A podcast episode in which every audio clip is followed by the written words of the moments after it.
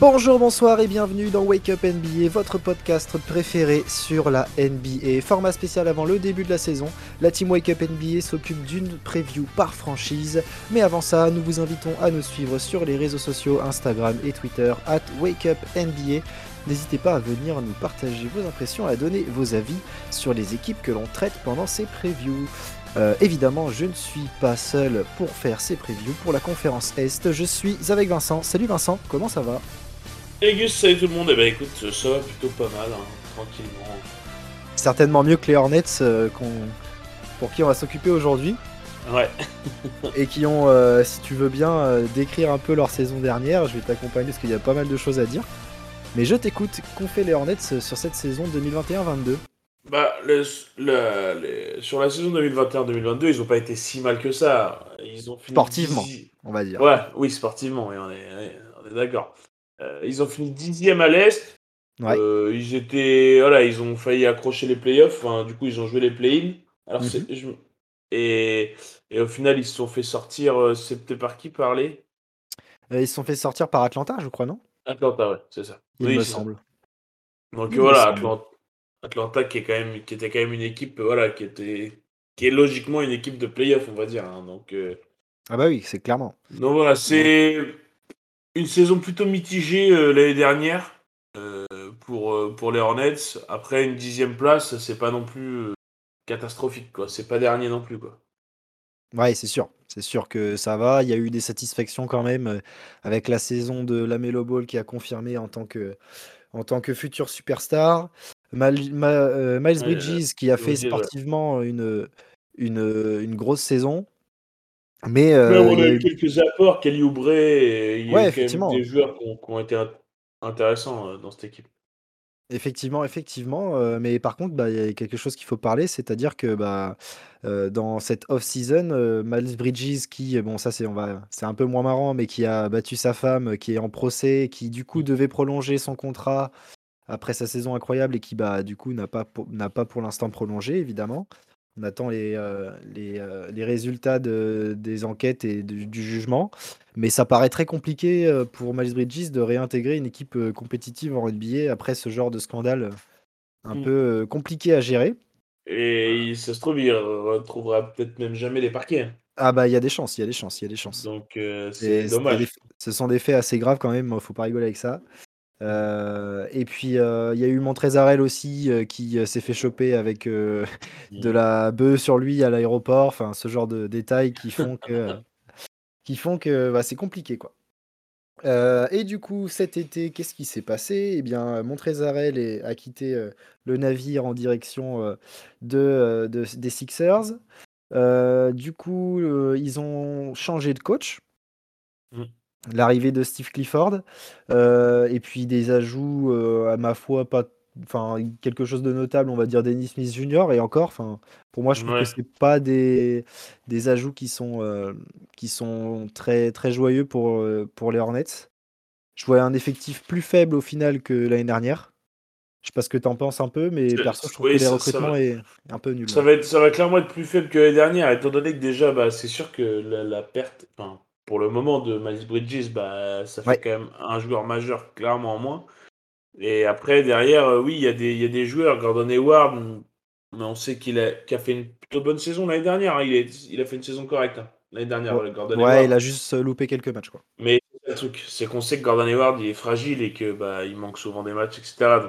c'est ça. compliqué. Et voilà. Après, on sait qu'il y a des joueurs, voilà, Terry Rozier, euh, c'est des mecs qu'on sait sur qui compter, mais c'est pas les mecs qui t'emmèneront très haut, quoi, en fait. Bah, effectivement, et puis. Mmh et puis le problème, l'un des problèmes de Charlotte l'année dernière, c'était le secteur intérieur, et là-dessus, ils n'ont eu aucun renfort. Mmh. Donc, assez compliqué pour entamer cette nouvelle saison. Personnellement, du coup, je vois une équipe bien plus faible, avec des ambitions qui vont être revues à la baisse, forcément. Et derrière, bah, il y a toujours le cas où Miles Bridges, tant qu'on ne sait pas ce qui va se passer, bah, en compte out de cet effectif, et bah forcément, ça va créer un gros trou. La Melo Ball qui va devoir euh, certainement assumer ça beaucoup plus. Terry Rozier doit, va devoir prendre ses responsabilités. Mm. Ça paraît être un, assez compliqué, euh, surtout bah, que tu n'as aucune raquette euh, aucun joueur dans la raquette qui est là pour défendre correctement ou même si ce n'est pour attaquer. C'est assez faible. Et si tu te bases que sur des lignes arrière, ça va être compliqué pour Charlotte d'exister dans cette conférence Est, surtout le niveau relevé qu'elle a cette année. quoi. C'est clair. Ça risque d'être compliqué pour, pour, les, pour, pour les Hornets cette année, c'est sûr, je pense. Surtout si, si comme on l'a dit, Miles Bridges ne revient pas. La perte de Montrell Zael, qui était un vrai energizer, et on sait très bien ce qu'il apporte dans toutes les équipes. Voilà, peu importe dans toutes les équipes où il va, il va amener son, son énergie en sortie de banc, il va amener un 12 points, dire bon. Mmh Donc c'est hyper intéressant, et de perdre un mec comme ça, c'est sûr que c'est pas bon pour les Hornets, étant donné que la raquette est déjà pas extraordinaire. ah bah oui, en plus de ça. En plus de ça, euh, mon Trésarel s'en va. Ça risque d'être compliqué pour eux. En effet.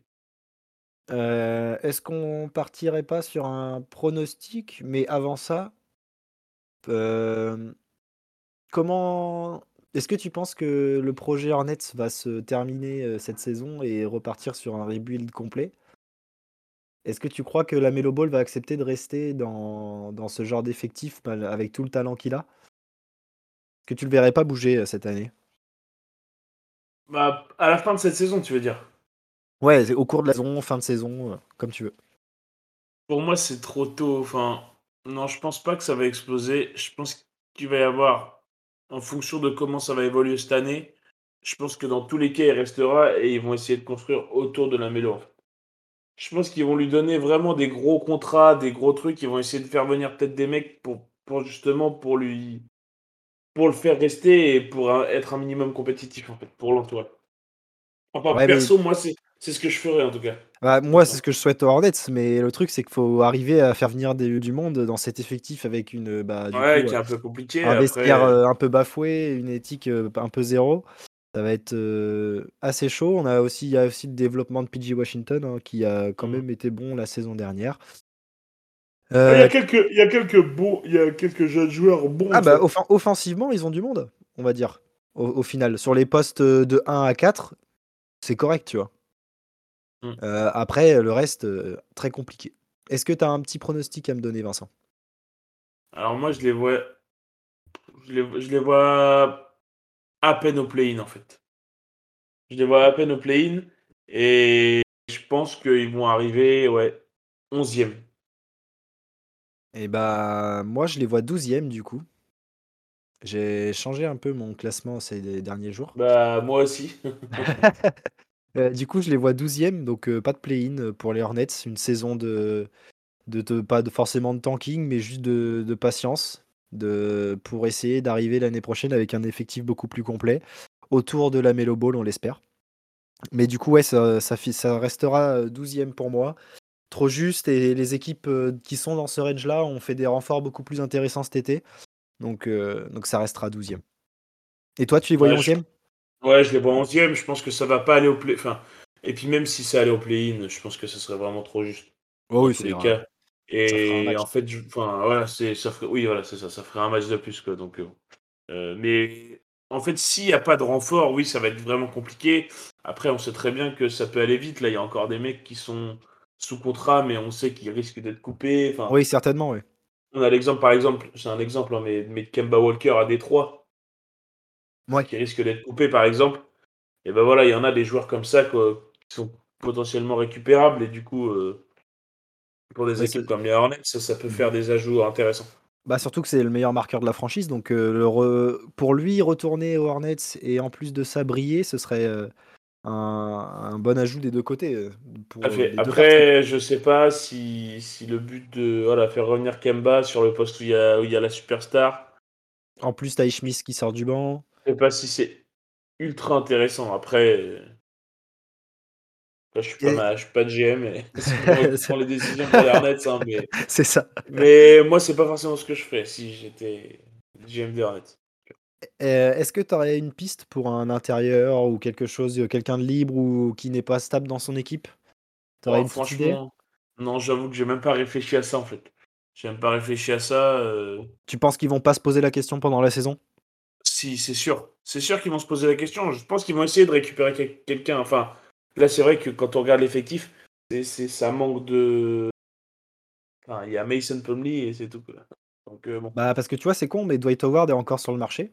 Il n'a pas de contrat. Ouais, ouais, ça pourrait être intéressant de le ramener, ça fait toujours un gars qui a de l'expérience, tu vois, c'est ouais, toujours, tout à fait.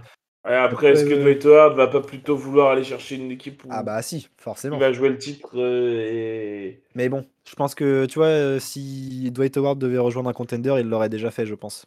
Oui, c'est pas possible. Arriver en début de saison, là, ça, dans un moins d'un mois, ça va arriver. Il va falloir qu'il prenne une décision et ça peut être le genre d'équipe qui lui donne du temps de jeu pour se rendre séduisant pour un futur trade. Pourquoi pas, tu vois. Donc, Après, il commence à avoir son âge aussi. Hein, ah oui, bien sûr. Le bien sûr. Dwight. Hein. Bien sûr, bien sûr. Mais oui, je pense qu'ils vont vouloir récupérer des mecs. Là, c'est sûr que là, leur objectif, je pense que ça va être de récupérer un ou deux mecs, dont un poste intérieur, parce que sinon, ça risque d'être compliqué pour eux. Exactement, exactement. Euh, donc voilà pour euh, cette preview euh, des Hornets. on espère que ça vous a plu. on se retrouve très vite pour une nouvelle preview de la conférence Est. Ciao ciao Salut tout le monde